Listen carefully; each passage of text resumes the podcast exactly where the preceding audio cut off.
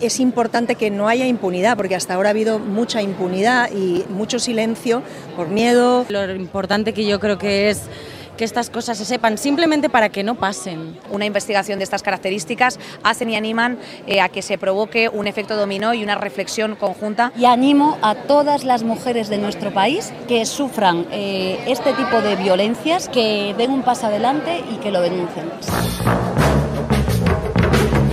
Tres mujeres del mundo del cine han acusado de agresión sexual al director Carlos Bermud según una investigación del país. Una dice que la inmovilizó y la estranguló para forzarla a tener sexo, aunque ella se opuso incluso con patadas. La segunda cuenta que se abalanzó sobre ella para besarla y le arrancó el sujetador para tocarle los pechos.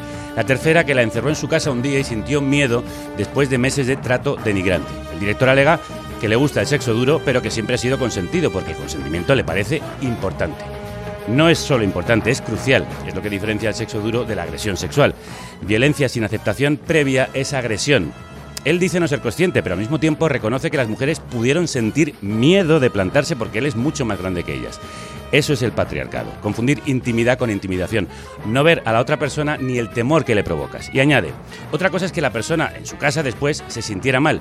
Eso decía la manada, que no eran conscientes de haber violado a la chica y que a lo mejor ella después se sintió mal por lo que había hecho por lo que había hecho ella, no ellos. La culpa es de la víctima que no acepta sus actos. La culpa es suya que iba provocando, que vino a mi casa, que ahora se arrepiente. Tendrían que haber denunciado en un juzgado y al día siguiente les dicen. Para que no las crean, claro, para que las juzguen a ellas. Eso también es el patriarcado, el miedo al castigo a quien rompe la ley del silencio.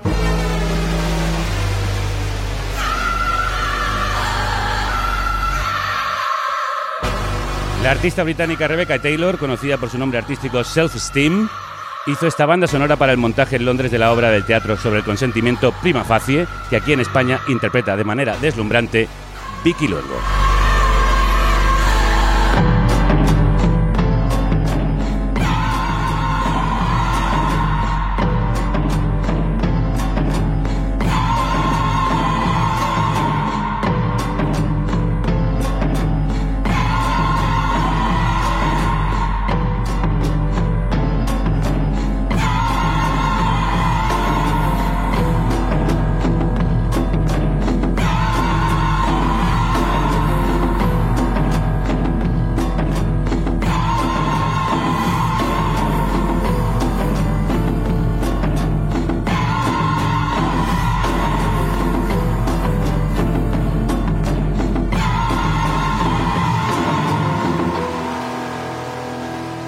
Un tercio de las mujeres de todo el planeta ha sido víctima de violencia física o sexual.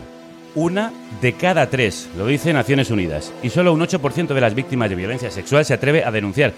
Lo dicen las estadísticas, Violeta. El sistema está roto y no crea a las mujeres. La justicia no funciona, la sociedad silencia a la víctima y encubre al agresor. Quien ha sido agredida debe repetir una y otra vez su historia y al otro lado no hay empatía, sino un muro de prejuicio, incomprensión, complicidad y silencio. La red que protege a quien agrede es más gruesa, más espesa, más antigua. Así lo denuncia Prima Facie, un texto demoledor de la dramaturga y abogada australiana Suzy Miller, que después de su estreno en Australia en 2019 no ha dejado de cosechar éxito y premio en Londres o Broadway y ahora también arrasa en España gracias al soberbio montaje de Juan Carlos Fischer y la interpretación de Vicky Luengo. Hoy hablamos de esta obra y del ensayo de Clara Serra, El sentido del consentir, que cuestionan lo que queremos saber sobre el consentimiento.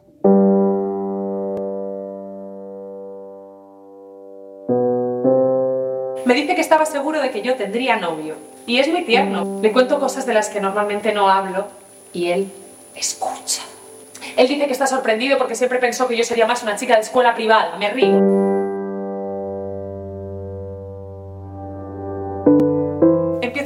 Con mis manos, pero él me coge las manos y no puedo moverme. Está dentro de mí. Es áspero y doloroso.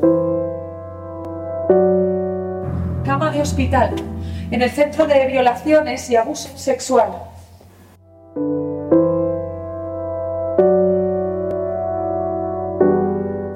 Me está hablando. Su boca se mueve. ¿Te va a acompañar alguien?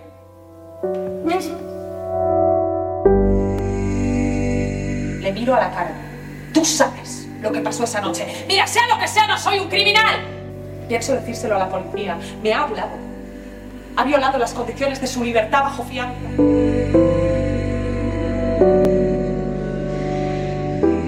Pero ahora sé que cuando una mujer dice no, cuando sus acciones dicen no, no es para nada un acto sutil, elegible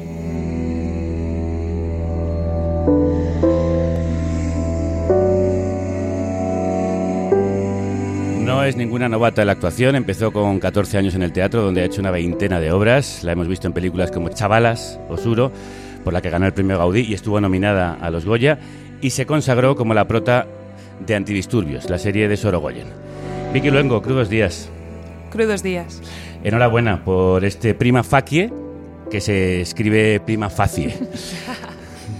Lo dije en redes y tengo el placer de decírtelo hoy aquí. Hablo en nombre de las compañeras del equipo y de la amiga que vio la obra conmigo. Es descomunal el trabajo que haces. De las interpretaciones más arrebatadoras que yo recuerdo haber visto en el teatro. Jo, muchas gracias. Muchas gracias. Y antes de entrar a hablar de ese texto brillante, hay que hablar de cómo lo sostienes durante más de hora y media de monólogo en el que saltas de un registro a otro, de un personaje a otro, de una emoción a otra, a veces en segundos, ¿eh? en una extenuante montaña rusa emocional. Por eso lo primero, ¿cómo estás? pues estoy cansada, la verdad. Ayer hice bolo en Fuenlabrada. Eh, la verdad es que estoy cansada, pero es tan alucinante lo que recibo, eh, el amor que recibo y, lo que se siente en la sala de teatro cuando, cuando ocurre el monólogo, que estoy profundamente emocionada y me da fuerzas, fuerzas para hacerlo más veces. Cada día que haces la obra se levanta el público. En mi caso fue todo el público sin excepción a la vez. Eso tiene que ser también brutal, ¿no? Sí, sí, la verdad es que es alucinante, no me había pasado nunca de esta manera y pienso ahora, madre mía, el día que no se levanten pensaré que lo he hecho muy mal. ¿Y, ¿Y no, por qué crees que es? Aparte de por tu interpretación y el montaje que es precioso, fascinante, también por lo que cuenta, ¿no? Sí, yo creo que es por la potencia del texto. Creo que son unas palabras que la gente tenía muchas ganas de escuchar y yo creo que generan una comunión de verdad en, la sala del teatro y que la gente entra en una especie de, de trance por escuchar esas palabras. ¿Y cómo ha sido tu trance meterse en la piel de, de esa abogada física y mentalmente? Pues ha sido duro. Ahora estaba escuchando el, el, corte de la función que habéis puesto y me emocionaba porque yo misma, esa, ese corte se grabó hace muchos meses y yo misma me noto distinta a la hora de decirlo sí. ahora porque... porque yo también he aprendido a, surfear esa ola, ¿no? Al principio esa ola me daba muchísimo miedo. Yo recuerdo que lo, hablé mucho en terapia y todo, porque empezaba y me generaba estados de ansiedad a mí como Vicky salir a ese escenario a decir esas cosas. Y mmm, creo que la gente que vio la obra los primeros días vio una obra diferente a la gente que la está viendo a día de hoy. Ni mejor ni peor, simplemente diferente, porque yo misma como mujer he tenido que surfear esa ola para, para no caer. Yo tenía miedo físico al salir al escenario. De hecho, tú has contado que esta obra te ha hecho menos feliz. Sí, es que soy menos feliz cuando la hago. Por un lado, es como que me vuelvo un poco bipolar porque hay una parte mía que desea no hacerla nunca más y otra parte que querría hacerla durante cinco años porque, por lo que os he dicho, por el amor que recibo de vuelta y por lo, y por lo importante que creo que es. Prima facie es un término latino que significa a primera vista y que en derecho se utiliza para indicar que algo en principio indica una condición, pero que con un análisis más atento puede ser diferente, que es precisamente lo que hace la obra, ir más allá. ¿Cómo llegaste tú a esta obra y por qué quisiste hacerla? Pues a mí me mandó esta función Carlos Fischer, Juan Carlos Fischer, el director. Eh, yo no la conocía, la verdad. Eh, cuando la recibí recuerdo que me puse a leer el texto en mi sofá en voz baja. A la mitad del texto empecé a decirlo en voz alta y, y, terminé llorando. Y llamé a re, mi representante y le dije, lo voy a hacer. Y me dijo, deberías tomar un café con el director como mínimo. Y le dije, no, es que lo voy a hacer. O sea, no fue como que mi cuerpo lo decidió por mí, no, no tomé una decisión racional sobre ello. Eh, y luego empecé a ensayar. No sé cómo, la verdad es que si ahora me preguntas cómo lo preparé, no lo sé. O sea, sé que tardé muchísimo en memorizar, y, que durante los ensayos pasé por muchas cosas, pasé por plantearme qué me había pasado a mí misma, pasé por plantearme qué les había pasado a amigas mías y sobre todo, sobre todo, sobre todo, lo más importante es que me puse una pregunta como cabecera que era qué le ocurre a un cuerpo cuando es agredido sexualmente. Creo que el poder tiene el poder que tiene el teatro es transformador a la hora de ver delante tuyo una emoción real y pensé que las violaciones estamos hartos de leerlas en periódicos, en libros, de teorizar sobre ellas y pensé que yo tenía la posibilidad de enseñar el cuerpo, de poner el cuerpo y que, y que eso tenía que ser transformador y lo pasé todo por mi cuerpo.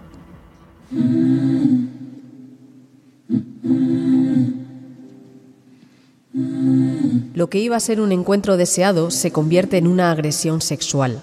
Esa situación es más frecuente que el estereotipo de violación por parte de un desconocido en la calle, pero para las mujeres es más difícil de identificar como un delito contra su libertad sexual.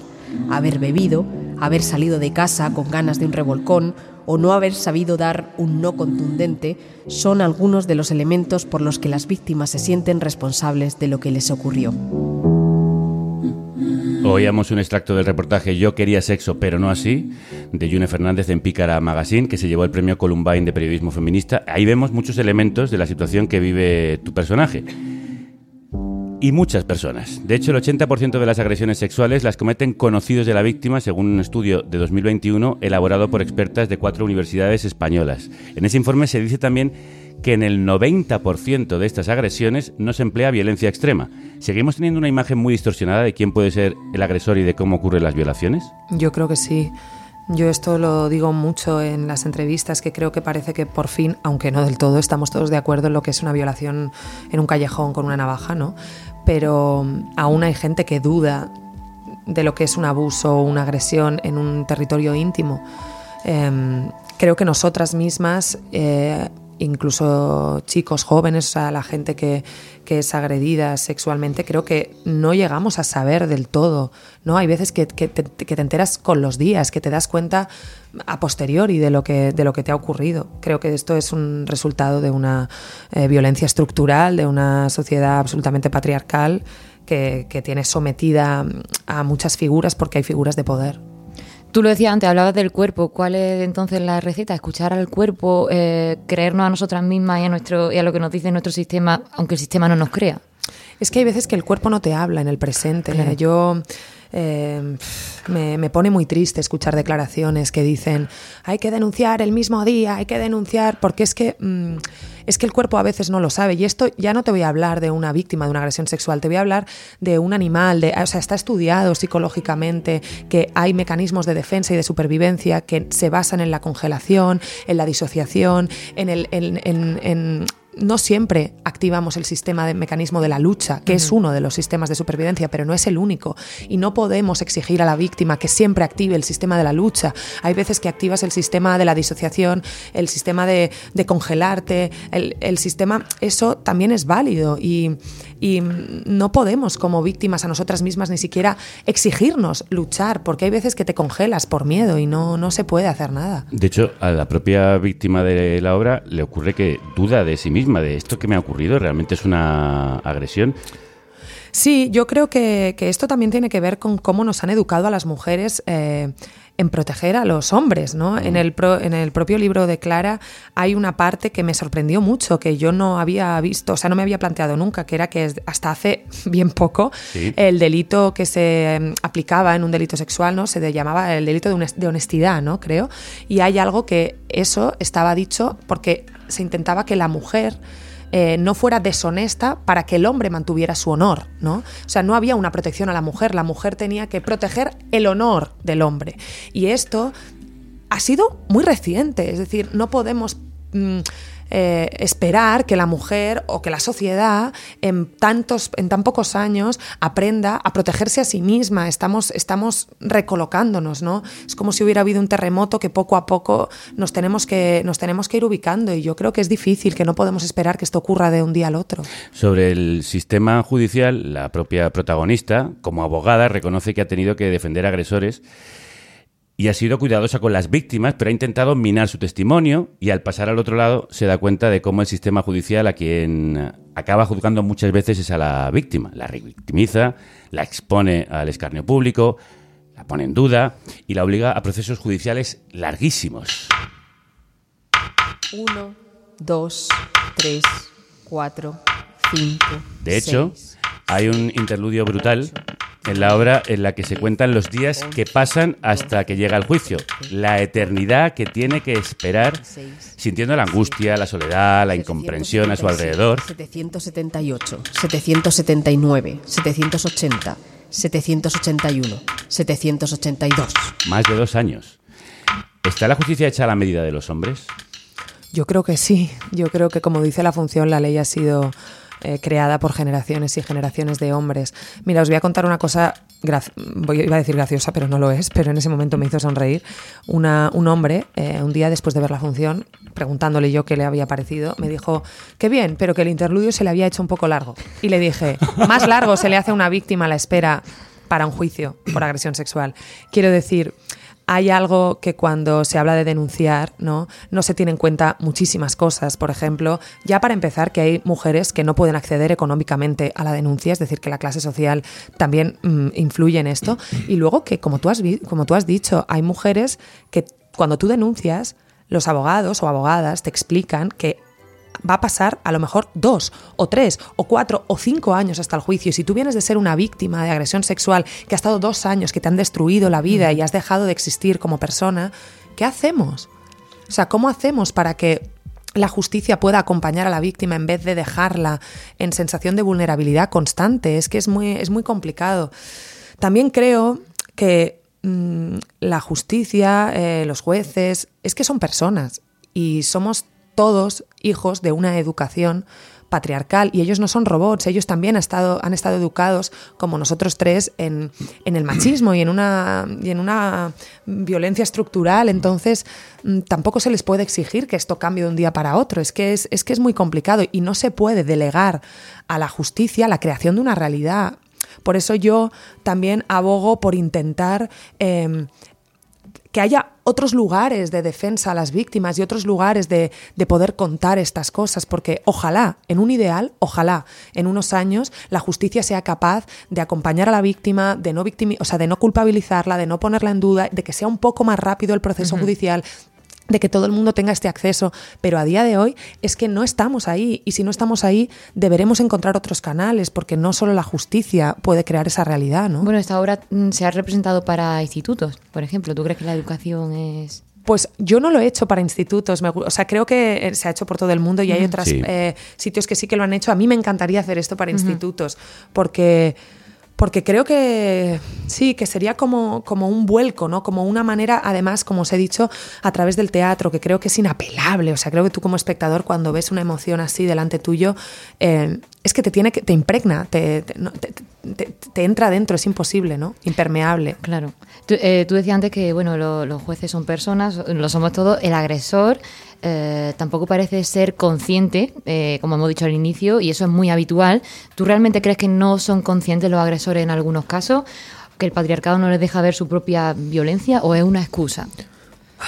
es que aquí te puedo contestar desde diferentes puntos de vista. He decidido venir calmada, entonces te voy a contestar desde lo racional. Creo que también son víctimas de un sistema eh, con una violencia y con una cultura de la violación y creo que realmente eh, puede ser que haya veces que no son conscientes de lo que han hecho. Si te contesta la Vicky más eh, combativa y más enfadada, te diría que yo al feminismo le exijo igual, o sea, igualdad, que es lo que es, ¿no? Pero entonces en esta igualdad también viene una igualdad de responsabilidad. Y si yo estoy haciendo un trabajo para ponerme al día con este tema, asumiendo todas mis carencias y asumiendo que soy machista y que estoy en ello, te pido por favor que tú también lo hagas. Dice Clara Serra respecto de la cultura de violación estructural que no podemos intentar corregirla solo con leyes, sino que es una cuestión precisamente de educación, de obras como la que estamos tratando con Vicky. Yo como hombre me sentí evidentemente muy interpelado, sentí mucha vergüenza de pertenecer al sexo masculino y mucha indignación y tristeza por tantas amigas que mm, sufren y tantas mujeres que vivís las situaciones que se cuentan en la obra. ¿Cómo lo viven los hombres? ¿Cómo lo reciben, aparte de aquel que se le hacía largo el interludio? Em, pues hay de todo. Yo creo que normalmente les sienta como una hostia, como todas las mujeres como tiene que ser. Te, diré que hay de todo. Mira, hay hombres que han venido y me han dicho una cosa que es horrible, pero para mí es preciosa. Hay dos o tres, no, no más, ¿eh? pero dos o tres que han venido y han sido tan valientes como para decirme me voy hecho mierda porque me he dado cuenta de que quizás yo he podido ser ese hombre en algún momento, que eso me ha matado, pero por eso me ha valido todas las otras veces de hacer la función. Luego, por ejemplo, me pasó, no diré dónde, pero hace poco, en un bolo, que un señor de segunda fila me ponía caras como de descrédito. Me hacía... No, no, pero eh, me enfadé mucho. Me enfadé como actriz, pero no me enfadé como actriz, me, me, rompí como mujer. O sea, yo terminé la obra ese día y lloré durante media hora. Y el regidor que estaba conmigo me decía, pero da igual, Vicky, ¿qué más te decía? Y yo le decía, Carlos, que es que no, no, no me molesta como actriz. Me da igual ese señor lo que hiciera como para provocarme a mí como actriz. Lo que me pasa es que me, me muero de la pena de ver que aún estamos ahí. O sea, que estoy rota en el escenario llorando y estoy contándole una cosa y ese señor me está me está invalidando y se está riendo de mi propio dolor. Y eso quiere decir que se ríe de los dolores de las mujeres. Entonces me enfado mucho, pero luego bajo y digo, venga, Vicky, esto es un seísmo muy fuerte, está moviendo mucha energía, Muchísima. está moviendo una cosa que es muy estructural, que esto no es un caso aislado, que, está, que es una cosa que viene de muchos años atrás, que todos estamos educados en esto. Es normal que haya gente que le moleste, es normal que haya gente que no sepa dónde colocarse, es normal. Calma, poco a poco, estamos reeducando, calma poco a poco, pero uff, a veces la tristeza que me provoca es, es inmensa. Luego tú también en un momento de la obra interpela a la espectadora, les dices, mira a tu izquierda, mira a tu derecha, una de las tres habéis sufrido una agresión y muchas te han contado que, la obra es catártica y que no pueden evitar llorar. Eh, ¿Cuál ha sido la, el feedback mayoritario de las mujeres? Ese, mira, también tengo uno que es muy interesante, un feedback, todo esto os lo cuento no por hablar de mí, no es, he venido a hablar de mi libro, también por hablar de, de, lo, que, de, lo que se destapa ¿no? en este tema. Hay una mujer eh, que vino a decirme que me agradecía mucho la función porque la función le había ayudado a perdonarse el no haber denunciado una violación con 17 años. Me dijo, he visto esta función y lo que me he dado cuenta es de que realmente a lo mejor si hubiera denunciado no me hubiera servido para nada, porque, eh, por, porque la justicia a veces abandona a la víctima en este caso y que, y todo, como tú decías, todos estos años que tienen que pasar. Y me dijo, me he perdonado el no denunciar. Y por comentarios como este, pues por ejemplo, me, me vale la pena seguir haciéndolo. La obra tiene muchos elementos que aparecen en el caso bomba que estalló en el mundo del cine este viernes, la acusación a Carlos Bermúdez. De hecho, tanto la escena que describe una de las denunciantes como la negación del presunto agresor son muy similares y también sucede dentro de un ámbito profesional en el que funcionan pues los mismos resortes, corporativismo, ley del silencio, cuestionamiento de la víctima, miedo a perder el trabajo. Y a algunos hombres, como el caso de José Caronado, que siguen sin enterarse de lo difícil que es denunciar y de las terribles consecuencias que se pueden sufrir, como decías antes. En cualquier caso, yo lo que pienso es que hay que denunciar. O sea, lo que no vale es denunciar al año ni a los dos años. Ha sido instantáneo. Y, y, hoy en día hay ya mecanismos, gracias a Dios, para defender a la mujer que antes no lo sabía. Por lo tanto, hay que denunciar al segundo uno. Primero, ¿qué le dices a José Coronado? Y segundo, ¿qué piensas de lo que ha ocurrido? Es que a mí me pone muy triste escuchar esto porque con todo mi respeto, ¿eh? pero creo que tengo muchas ganas de que haya en algún momento un hombre que, que, simplemente diga os escucho, ¿no? O que simplemente se ponga en el, en el lugar de, de, no digo de pedir perdón, pero sí de, de, de intentar sumarse a, a, a, ver cómo lo hacemos entre todos. O sea, no, no, no, no, no lo entiendo, es que no logro entender que, que, que cueste tanto asumir que, que, están en una situación de privilegio y que desde ahí es muy complicado hablar y que mmm, no se le puede decir a una mujer cuando debe denunciar. Es que no, no, no se puede, no se puede. Y pues, ¿qué pienso de todo esto? Pues a mí me, me provoca una enorme tristeza, como te digo, yo llevo un fin de semana muy removida. También estoy hipersensibilizada con este tema haciendo el monólogo. Eh, estoy muy removida, eh, siento que, que, bueno, que hay que dar todo el apoyo a estas mujeres que, que se han atrevido a hablar y, y, que espero que, pues, que esto dejara de pasar. Sobre todo destacar esto que decía antes, que es que esto no es un, un caso puntual, es que es, la, es que es una violencia estructural, es, o sea, es un tema estructural, esto pasa constantemente, no solo en el tema del cine, evidentemente, en todos sitios, pero es que es, una, es, una, es un tema estructural, no, no, no, no, no es un caso concreto. Y luego, pues a mí me llama también un poco la atención dentro de que evidentemente entiendo todo, ¿eh? pero me han escrito mucho viniendo incluso en el post que has puesto tú hoy, me han mandado muchos tweets diciendo, ¿y la presunción de inocencia para cuándo? Y la presunción... Y yo me pongo triste porque, ¿sabéis qué pasa? Que yo pienso que la presunción de inocencia no la tengo que dar yo, la tiene que dar el sistema judicial. Evidentemente es un derecho, pero lo da el sistema judicial, no tú.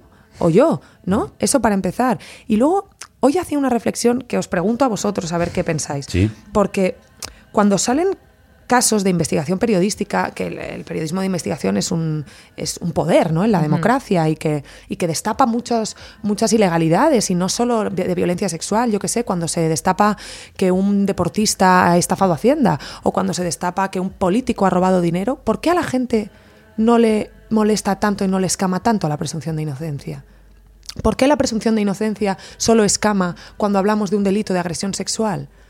¿Por qué? mm, ¿Por qué?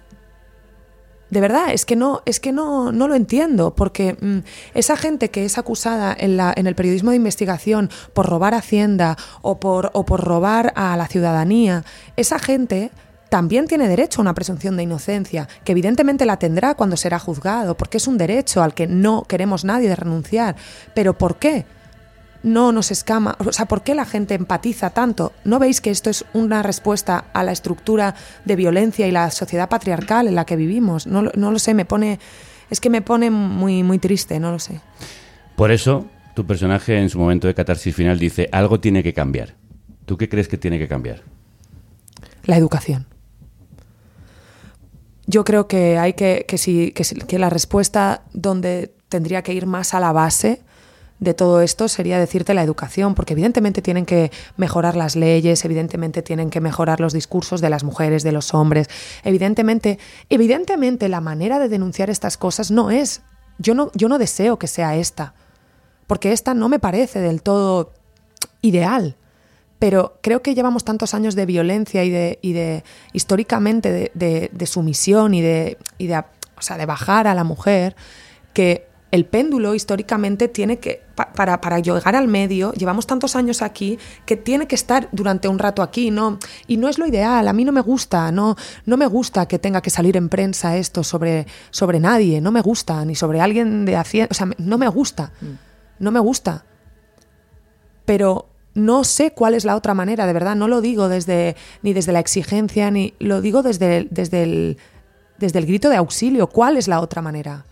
¿Qué alternativa damos a, a una víctima si el sistema judicial, aunque esté mejorando, aún es así? ¿Cuál es la otra alternativa? Entonces, como no, como no lo sé, mm, es que no, no, no, no- o sea, no, no creo que yo pueda darte ninguna respuesta. Evidentemente no soy jurista ni soy eh, experta en nada, pero, pero creo que lo que es importante es el debate y que en el debate lo único que pediría es que la gente escuche. O sea, que, que igual que yo no estoy aquí diciendo, esto tiene que ser así, pues que el otro lado tampoco lo haga, ¿no?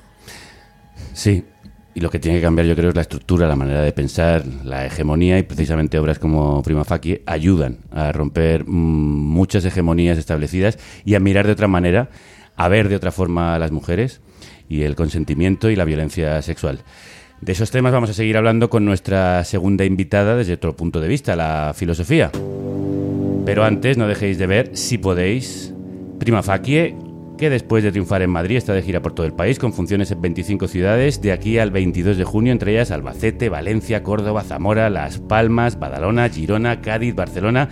Buscad las fechas y corred a comprar las entradas porque en cuanto salen, vuelan. Y mientras seguiremos pendientes de lo próximo de Vicky. Que no es poco, porque tiene pendiente de estreno La Reina Roja, que la adaptación de la novela de Juan Gómez Jurado, la adaptación a serie de Yo Adicto, el libro de Javier Giner sobre su lucha contra las adicciones, y también Verano en diciembre, comedia dirigida por Carolina África, con Carmen Machi y Bárbara Que Lendi. no sé yo cómo le da tiempo a todo. No, eh, estaba leyéndolo y digo, madre mía. Sí, ahora en, breve se estrena Reina Roja, que es una serie, Sí. eh, pero es en, en de Prime Video, tengo muchas ganas, queda muy poquito y, y bueno, poco a poco, a ver si luego puedo descansar. Pues gracias de veras por hacer esta obra y felicidades por esa sublime puesta en escena e interpretación. Muchísimas gracias. No, not me. I won't rain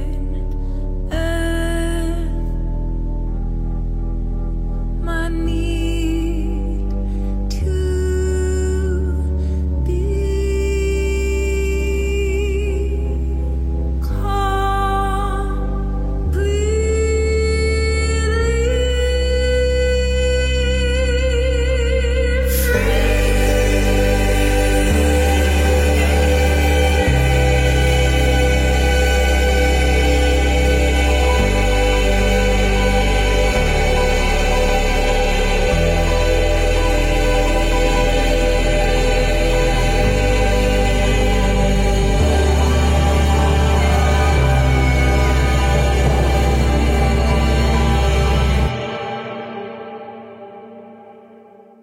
Somos el grito en el cielo. Somos, somos un secreto.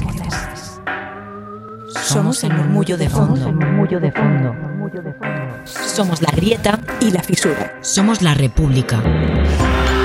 Somos una red, una red, una red. Somos carne cruda y somos legión. De una obra que cuestiona al sistema judicial a una filósofa que cuestiona al sistema de pensamiento, no solo del patriarcado, también de una parte del feminismo. Clara Serra. El lema solo sí es sí se ha de entender dentro de una extraña ambivalencia. Por una parte, presupone que el sí de las mujeres es una expresión libre y auténtica, pero también asume que en un mundo altamente peligroso las mujeres no pueden decir que no. Ambas tesis, juntas, plantean una pregunta obvia. ¿Por qué, cuando no somos libres para decir que no, podríamos decir un sí desde la libertad? Clara Serra hace preguntas que desafían los consensos y nos desafían a pensar. Cuestiona que el sí es sí sea mejor que el no es no, que limitemos el deseo, confundiéndolo con el consentimiento o metiéndolo en el Código Penal, o que neguemos la libertad de las mujeres a desear cosas más allá del consentimiento y hacer cosas más allá de su deseo, como el porno, el sadomasoquismo o la prostitución. Leyendo El sentido del consentir, el ensayo que ha publicado con Anagrama, nos han surgido muchas preguntas. ¿Podemos consentir cosas que no deseamos sin que eso sea violencia? ¿Por qué se dice que la voluntad femenina está condicionada por el patriarcado y sin embargo su deseo parece libre y autónomo? ¿Y por qué, sin embargo, cuando el deseo de la mujer es el masoquismo o la prostitución, se dice que esos deseos son imposiciones del patriarcado? ¿No lo son todos los deseos? ¿Y qué es más importante, el deseo o la voluntad? ¿Lo que desearíamos hacer o lo que decidimos hacer? Filósofa, feminista e investigadora de la Universidad de Barcelona, donde trabaja en una tesis sobre el consentimiento, fue diputada de Podemos en Madrid entre 2015 y 2019 y hasta 2019 con Más Madrid. Clara, crudos días. Hola, buenos días, encantada de estar aquí con vosotros. Igualmente de tenerte. Dices que el deseo excede al consentimiento y el consentimiento limita el deseo. ¿Por qué? ¿En qué sentido?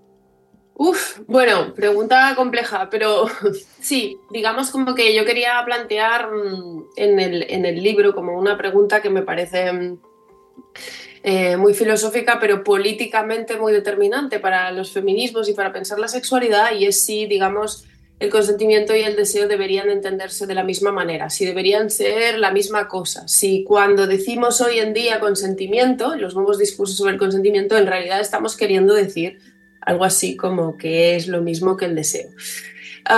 Y creo que hay una línea y que el libro quiere discutir, quiere poner en cuestión, que claramente, digamos, está emprendiendo esta dirección y que cuando hoy en día decimos estamos poniendo el consentimiento en el centro, quizás estamos poniendo en el centro el deseo, quizás incluso en detrimento del consentimiento. ¿no? Eh, de hecho, hay un concepto que hoy en día cobra cada vez más presencia, diría incluso en los discursos más oficiales, o sea, en la web de la ONU, en una campaña de, no sé, de Amnistía Internacional, que es este concepto de, consentimiento entusiasta que viene algo así a, que viene a decir algo así como el consentimiento debe ser deseante, debe ser deseoso. No vale solo con consentir, hay que consentir deseándolo, ¿no?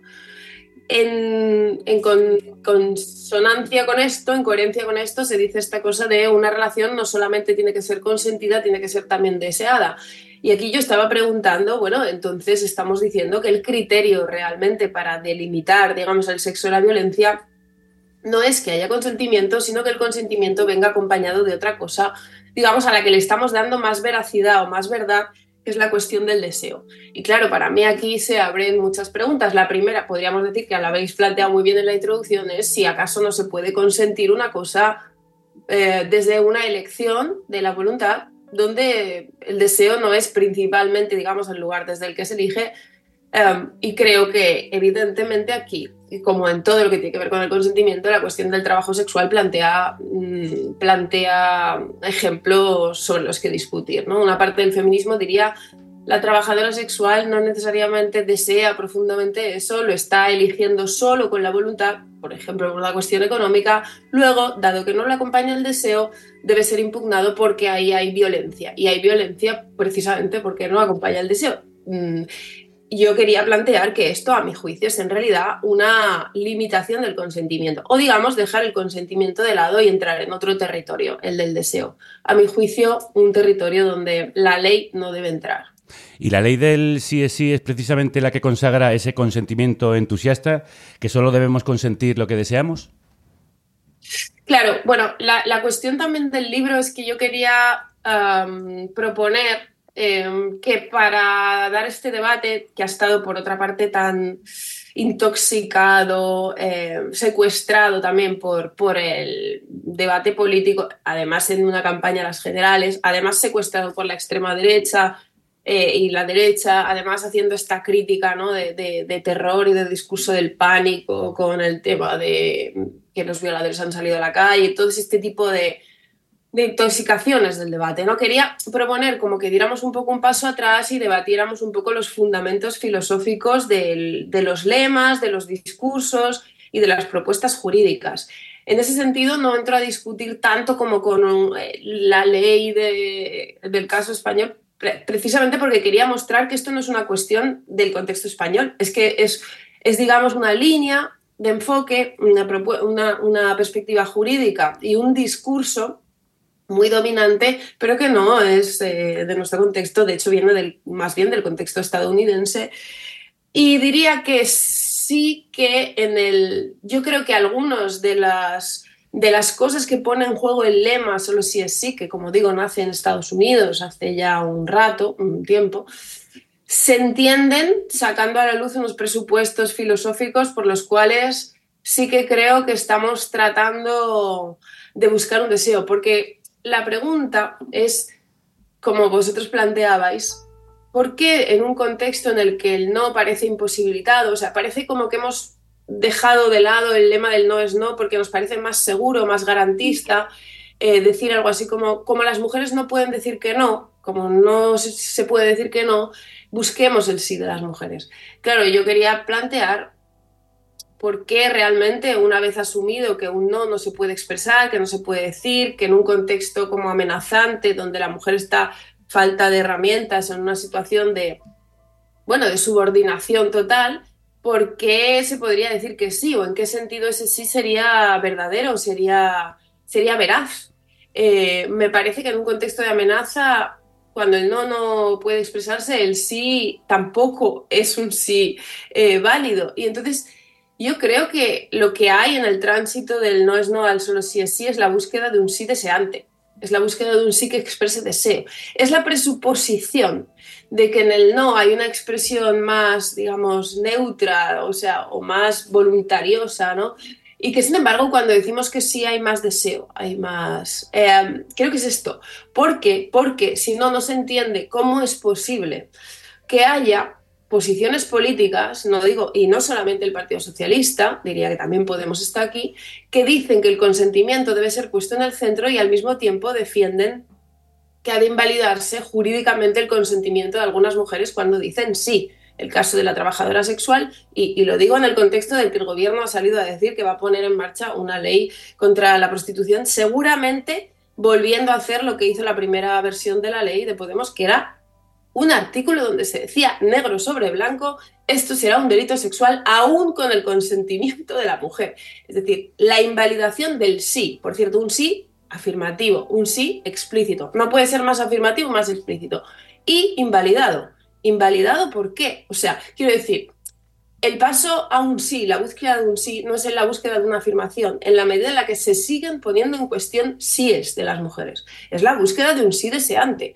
A mi juicio es lo que hay en juego aquí y creo que es lo que permite comprender, digamos, este giro. Uh, que creo que sí, es un giro deseante y que creo que aquí se abren muchas preguntas eh, para las izquierdas, ¿no? para los feminismos, pero para la izquierda en general. Sin embargo, Clara, eh, muchas juezas y expertas en derecho, muchas que han sido pioneras en esto de la igualdad con perspectiva de género, creen que es un gran avance en la lucha contra la violencia sexual, como nos contaba hace unos meses en el programa que hicimos desde el Parlamento Europeo Teresa Peramato, fiscal de sala de violencia sobre la mujer en España. El hecho de que tengamos una ley que ponga el eje, que ponga el centro de la respuesta en la exigencia de un consentimiento afirmativo, es una diferencia vital por ejemplo, frente a aquellos códigos penales que también se han reformado, como el alemán o el portugués, que exigen que para el acto sexual sea ilícito, exista una manifestación perceptible de la víctima en contra del acto sexual. Es decir, para que yo pueda denunciar en Alemania o en Portugal una violencia sexual, tengo que demostrar que me opuse, que grité, que lloré, que me resistí, que me defendí. Y aquí no. Aquí puedo decir, miren ustedes, me quedé bloqueada y no pude reaccionar. El sí es sí no es una buena herramienta jurídica para que las mujeres no tengan que probar el no en una agresión, sino que baste con demostrar que no dijeron que sí. Claro, o sea, la, la cuestión yo creo que lo que, lo que creo que tenemos que hacer, sobre todo después como de- del caso de la manada, que creo que, digamos, el caso de la manada nos ha permitido pensar una situación particular, eh, digamos, nos ha exigido o le ha exigido al derecho que pensara bien una situación particular, ah, pero también puede hacer como, digamos, que pensemos mal en la medida en la que lo veamos todo solamente pensando desde esa situación particular. O digamos, convirtiendo el caso no en un caso, sino en una regla, ¿no? ¿Qué quiero decir con esto? Quiero decir que creo que hay, hay ejemplos que nos ponen ante la evidencia de que no se puede decir que no. De hecho, esto es lo que esto es claramente lo que, lo que vino a traer a escena el caso de la manada. Y por eso ese voto particular emitido en la primera sentencia indignó así, con razón, porque era un juez que decía, bueno, todo está perfecto, aquí no veo nada, esto es un, esto es todo, esto es holgorio, esto tal. Bien, hay contextos, hay condiciones, hay situaciones donde no se puede decir que no. Y por tanto, donde efectivamente exigir, esperar, digamos, un explícito no por parte de una mujer sería no entender la situación. Esto es lo que pasó en esa primera sentencia. La cuestión es que me parece que hay un problema cuando pasamos de eso a decir, digamos, que, eh, que digamos que, que siempre y en todo contexto no se puede expresar una negativa. Y además que decimos que expresar una negativa, o sea, que suponer que en este contexto, por ejemplo, entre una pareja ¿no? que tiene una vida sexual y tal, no se puede presuponer la, posibilidad de expresar una negativa y además que eh, identificamos inmediatamente eso con resistirse violentamente poniendo en riesgo la vida. Me parece que es, digamos, un- una simplificación que no nos permite pensar bien las cosas. O sea, por supuesto que ese derecho que exigía a las mujeres poner su vida en riesgo eh, para demostrar que se han opuesto a una relación sexual es un derecho patriarcal. Por supuesto que es así. Los códigos penales defendí, de- o sea, más, básicamente decían o, te has resistido, mm, vamos, al borde de la muerte o no vas a ser creída. Pero creo que, creo que eso es una manera distorsionada de pensar. O sea, la cuestión es, ¿puede haber contextos en los que la, expresión de la negativa es posible? O dicho de otra manera, ¿podemos pensar que no toda relación sexual se piensa desde el caso de la manada, desde un portal donde hay una situación amenazante, coactiva, donde efectivamente el no está secuestrado, el no está imposibilitado? Y yo lo que quería decir es que me parece importante entender que el caso de la manada y el caso de la coacción es un caso particular, que el derecho debe identificar esas situaciones y decir, en efecto, a veces no se puede decir que no, pero que si se extiende eso como situación generalizable, como la norma, como el paradigma, digamos, sexual, creo que deberíamos hacernos cargo de, que, de que lo que estamos diciendo es que entonces el consentimiento está invalidado, de que entonces está viciado, de que en general no hay condiciones para consentir, porque cuando no se puede expresar un no, lo que estamos diciendo es el consentimiento es, es imposible. Entonces, mi pregunta, vale, pero entonces vamos a considerar que en general en todo el sexo el consentimiento es siempre imposible. Mm, yo creo que no deberíamos llegar a este lugar, porque volviendo a lo que decíamos antes, entonces creo que el sí ha de ser inválido. Claro, es muy sí. interesante esto que planteas, pero me hace pensar que eh, esto se hace precisamente, la ley se hace para los casos como el de la manada. No entiendo de qué manera eh, puede entrar en la cotidianidad de nuestras camas, en las relaciones en las que no hay agresión. Mm, claro, o sea, se hace, efectivamente, se hace para las situaciones de la manada, pero si te fijas cuando, cuando pensamos, por ejemplo, en la cuestión del, lema del sí es sí, ¿no? Y se dice, pero ¿por qué? Pero ¿por qué sí es sí? Puede haber quien te diga, bueno, solo sí es sí porque, porque fíjate, ¿no? En el caso de la manada no se podía decir que no.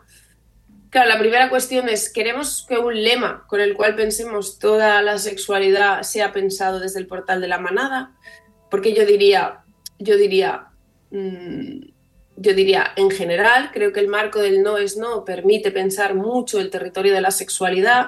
¿Qué quiere decir ese lema? Quiere decir que es un lema que le dice a la sociedad, oye, las mujeres cuando dicen que no es que no, o sea, a diferencia de esta lógica patriarcal por la cual cuando una mujer dice que no, en el fondo es que sí, así que me voy a tomar poco en serio ese no, o sea, es una manera de decir no, ese no, te lo tienes que tomar en serio y es un mensaje a los hombres, es un mensaje a la sociedad, es también un mensaje para nosotras en el sentido de que es un horizonte, o sea, a mí me gusta ese lema porque marca un horizonte nos dice, mira, aunque nos han dicho como que siempre tenemos que estar disponibles, dispuestas, ¿no? Y siempre tenemos que eh, bueno, que estar ahí para no defraudar lo que lo que espera de nosotros, defraúdalo cuando quieras y di que no. Y también es una manera, cuando, cuando, hablamos de educación sexual tiene que ver con esto, no solo con lo que se hace en un aula de una clase, sino con el discurso social que se hace.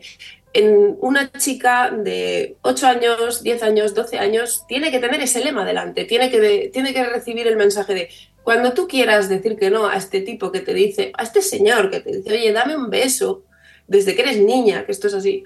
Si no quieres, dices no. Y esto es muy importante, es un lema muy empoderante, es un lema muy feminista. Y es, me parece preocupante que hayamos llegado a un punto en el que se dice es un avance para el feminismo abandonar ese lema porque ese lema es patriarcal, porque ese lema es, porque ese lema es, es una cesión, porque ese lema ampara la violencia. Es un poco lo que algunas posiciones están diciendo. No, no, ese lema era muy empoderante. Vale que digamos que, decir que no es muy difícil, estoy de acuerdo, es muy difícil. En una sociedad machista patriarcal es muy difícil. La cuestión es, por tanto, nos compromete a combatir los obstáculos de esa que esa dificultad exista. Y, por cierto, esos obstáculos son culturales, educativos, pero también son es, mm, económicos. O sea, por supuesto que una mujer que tiene menos poder económico, menos estatus social que un hombre, le cuesta más decir que no, tiene más dificultad para decir que no. Ahora bien, entonces señala los obstáculos a remover, pero porque decir que no ha de ser, un horizonte a conquistar. La, la cuestión del abandono de ese, de, ese, de ese, horizonte como una superación me parece problemática, me parece a poner en cuestión. Um, o sea, decir que una cosa que es, muy difícil es lo mismo que, es, que sea imposible, para mí ahí se juega qué proyecto político ponemos en marcha. Y claro, Javier, tú me dices, vale, pero para el caso de la manada, pero volvamos a la cuestión de la manada digamos, en la manada, las, las, situaciones que sí, en efecto, en esas condiciones decir que no no es posible. Y un derecho feminista, es decir, un derecho básicamente que juzgue bien, debe juzgar ese caso como una imposibilitación. O sea, están, están digamos, eh, ausentes las condiciones para la expresión del no. Y eso tiene que ser muy claramente identificado por el derecho. Ahí no se puede consentir. La cuestión es, como no se puede consentir, si ese portal era amenazante y era coactivo, es que si la víctima hubiera dicho que sí, tampoco resuelve la cuestión. Ese sí ahí no significa nada. Entonces, cuando decimos el sí o sí está hecho para el caso de la manada, es como, pero es que en un contexto de amenaza no nos sacaría del problema. El problema del portal de la manada no es que no haya dicho que sí. El problema es que en un contexto amenazante tienes miedo, tienes la sensación de que lo que digas puede ser peligroso y por tanto ahí el sujeto no puede ser juzgado como alguien que está consintiendo y el otro debe ser juzgado como alguien que está imposibilitando al otro consentir. Y la voluntad ahí está efectivamente secuestrada. Entonces, es que ni siquiera me parece que el sí ahí deba ser tomado como algo veraz. Eh, y por eso creo que estamos como mm, errando un poco el enfoque sobre, sobre el problema. Entiendo. Veo un problema por lo menos una duda en separar el deseo y el consentimiento en algunos casos. Por ejemplo, el de Carlos Bermud, del que hemos hablado al inicio del programa. Si una mujer consiente una relación que no desea, como dos de las denunciantes, que siguen teniendo sexo con él durante un tiempo a pesar de la violencia, ¿cómo sabemos si es o no es agresión? Mm, vale.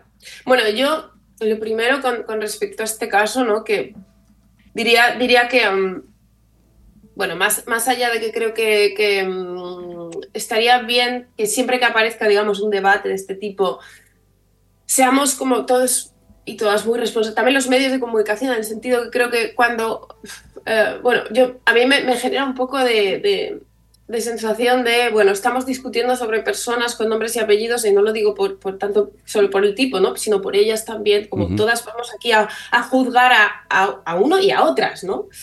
Em, entonces, como siempre tengo como esta cautela de... Pero bueno, dicho esto, am, también que recordemos que los casos nos tienen que servir para pensar a partir del caso, ¿no? Que no los convirtamos en regla. Pensando a partir del caso, diría eh, que este caso, al menos por lo que yo sé, que evidentemente es eh, todo lo limitado que pueda hacer y es lo que ha salido como en el país, eh, claro, me parece un caso donde eh, a la luz no solo de, de las, de, la- de los testimonios de ella, sino sobre todo del de él, eh, es un caso donde la- la- ah, las palabras de él es muy inquietante, porque es un señor, es una persona que está diciendo que claramente ha tenido relaciones consentidas, al mismo tiempo que está diciendo, bueno, pero en realidad eh, no sé si dice, dice, dice, bueno, mm, dice, dice, todo ha sido consentido, pero bueno, también podría ser que la persona tenga mucho miedo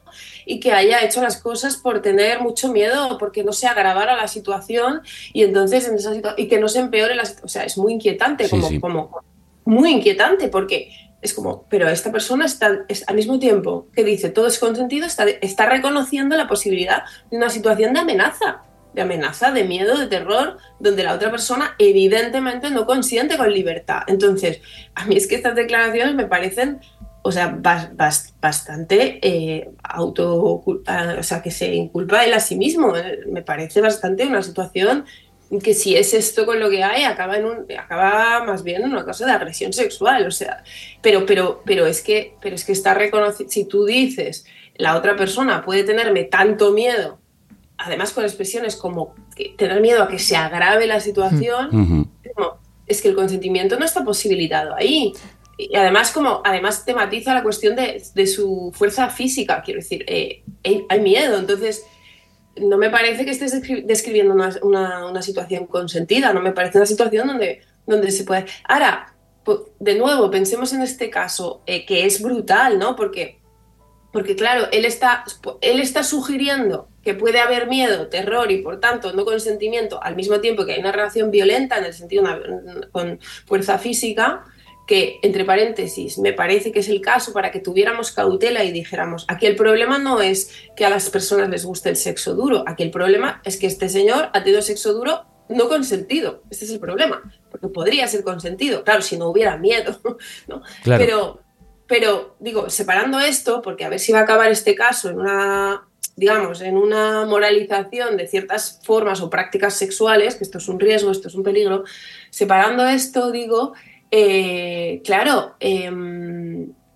la cosa es que, fijaros, si llegamos a la situación de que un sexo duro, violento, se ha hecho con una persona físicamente que te, como decía, ¿no? que te asfixia y que además no hay consentimiento, de nuevo, la cuestión es, pero a una persona a la que le están asfixiando y que tiene terror, imaginaros que le pregunta una cosa y esa persona dice que sí. ¿De verdad ahí el solo sí es sí resuelve el problema. Es que no, es que si hay una situación de amenaza, coacción, miedo, terror, eh, imposibilidad de decir nada, incluso podríamos tener este mismo caso y con que una de las personas hubiera pronunciado un sí y que tuviéramos que llegar a la conclusión de que igualmente podría ser una agresión sexual, por mucho sí que se haya dicho. Hombre, si es que está, si él está diciendo, la estoy metiendo miedo, me tiene miedo, entonces de nuevo, no creo que sea la cuestión de si hay un sí o no hay un sí. La cuestión es, ¿están posibilitadas las condiciones para consentir o están vulneradas? ¿Hay una situación de coacción y amenaza? O sea, o estás socavando la- la- las condiciones en las que hacen posible decir, oye, la otra persona está eligiendo tener sexo contigo.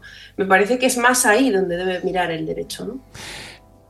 A mí el caso me ha parecido muy interesante para pensar, de hecho, en cosas que he leído en el ensayo. Porque tú dices que el deseo es complejo, es oscuro, es ambiguo, frente al consentimiento que es más claro. Pero en este caso eso puede ser problemático porque, de hecho, una de las mujeres dice... Yo, estúpidamente, llegué a creer que eso era salvaje, que estaba bien. Ahora no me reconozco en esa persona. Fui consciente mucho tiempo después. ¿A quién creer? ¿A la mujer que entonces consintió, incluso creyó que estaba bien? ¿O a la de ahora que siente que fue una agresión? Complica- complicadísimo. Complicadísimo, complicadísimo, complicadísimo. Em, claro, yo creo que. O sea, yo creo que si no distinguimos, em, digamos, el, el terreno, digamos, de- del deseo, del consentimiento, para empezar hacemos una cosa que, a mi juicio, hay que cuestionar, que es presuponer la, la claridad ¿no? y la transparencia del deseo. Eh, cuando, bueno, también aquí esto es una discusión como muy filosófica, pero yo creo que a partir de Freud y del psicoanálisis el deseo precisamente se caracteriza por ser esa cosa bastante escurridiza, por no decir em, atravesada de lo inconsciente, es decir, que al sujeto no se le presenta de forma clara. O digamos que puede pasar esta cosa de yo pensaba que deseaba algo y luego me di cuenta que no. Como te puede pasar en una relación sexual que no sabías que deseabas algo y después has descubierto que lo deseabas. Eh, tú, tu deseo no es una cosa transparente. ¿no?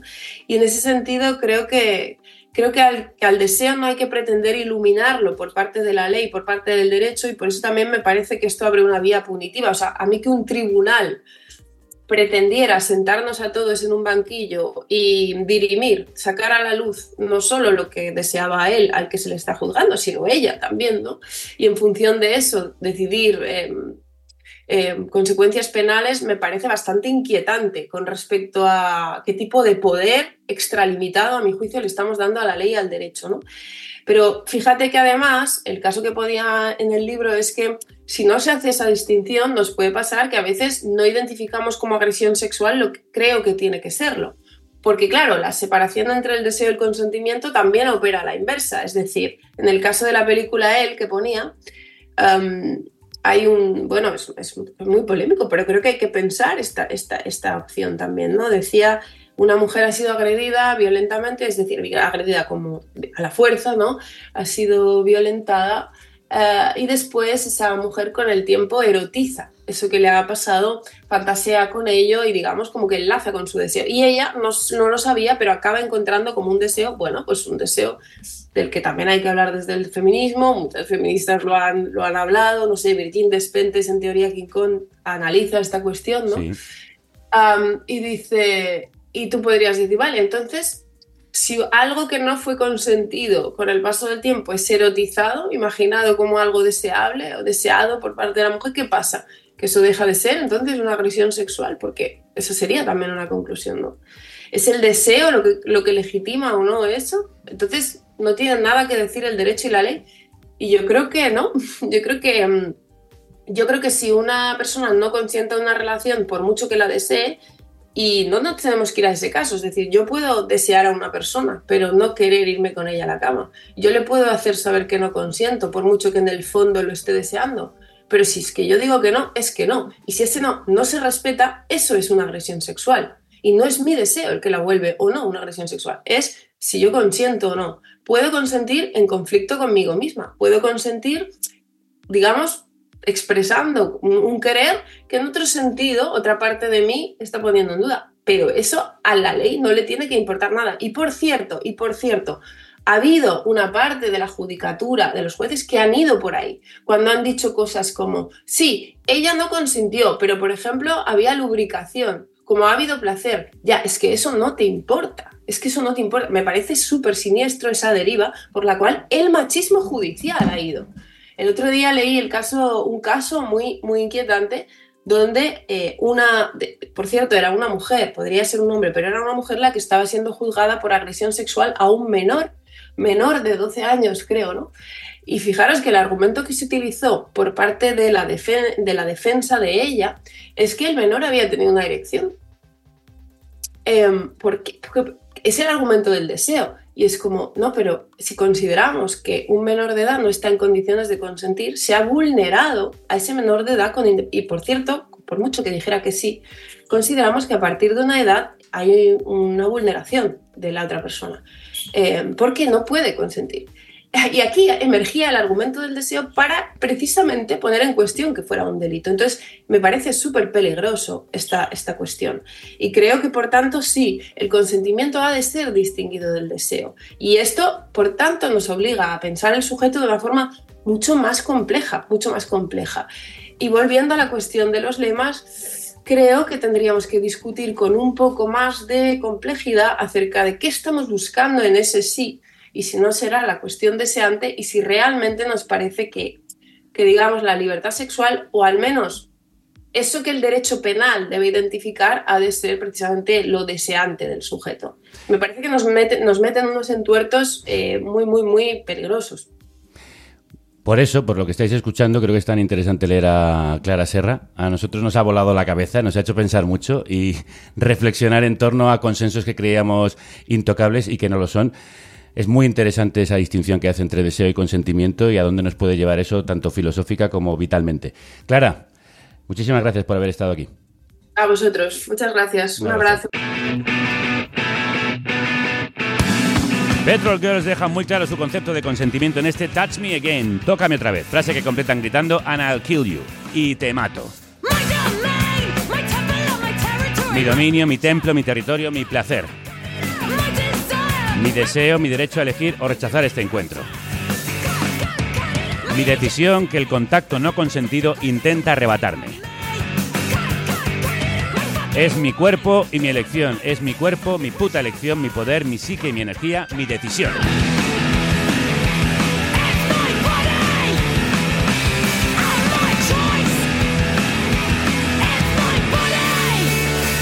Tócame otra vez y te mato. No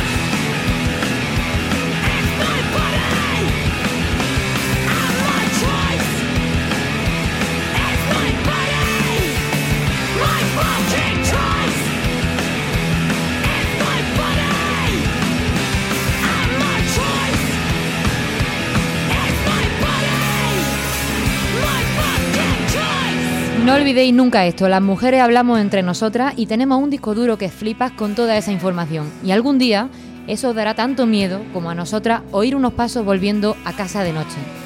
Esta frase de Lucía Lidmayer en un capítulo de Deforme Semanal se ha viralizado este fin de semana porque refleja lo que muchas hemos hecho a raíz de las denuncias contra Bermud. Hemos vuelto a hablar, a rescatar experiencias enterradas y a seguir construyendo ese disco duro colectivo. Pero antes de que sintáis miedo creo que preferiríamos otra cosa, que nos ayudéis a no sentirlo. Si habéis entendido algo de lo que llevamos años intentando explicaros, haced vosotros la pedagogía con otro hombre, explicadles por qué están equivocados, dadles la espalda si no cambian. No encubráis abusadores, a machistas, a neandertales, porque es que ellos son así.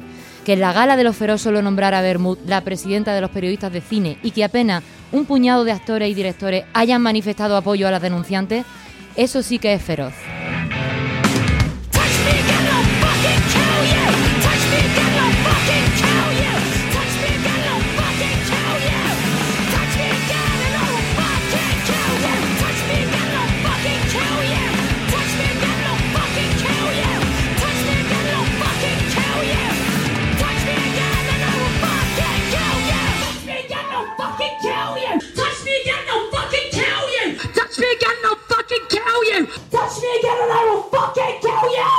No lo podéis decir ni más alto ni más claro, Violeta. Mañana volvemos con otro tema de plena actualidad, aunque lleva estándolo desde hace demasiado tiempo. La primavera se ha adelantado en enero y aunque es agradable, es mucho más preocupante que otra cosa. Así que mañana vamos a hablar de la búsqueda de una salida con dos personas que saben dónde buscarla. El científico Fernando Valladares nos hablará del concepto de recivilización y el dibujante Miguel Briva nos presenta su colección de viñetas llamada Se busca un futuro posible en el que desear vivir. Hasta entonces, salud y república. Y que la radio os acompañe.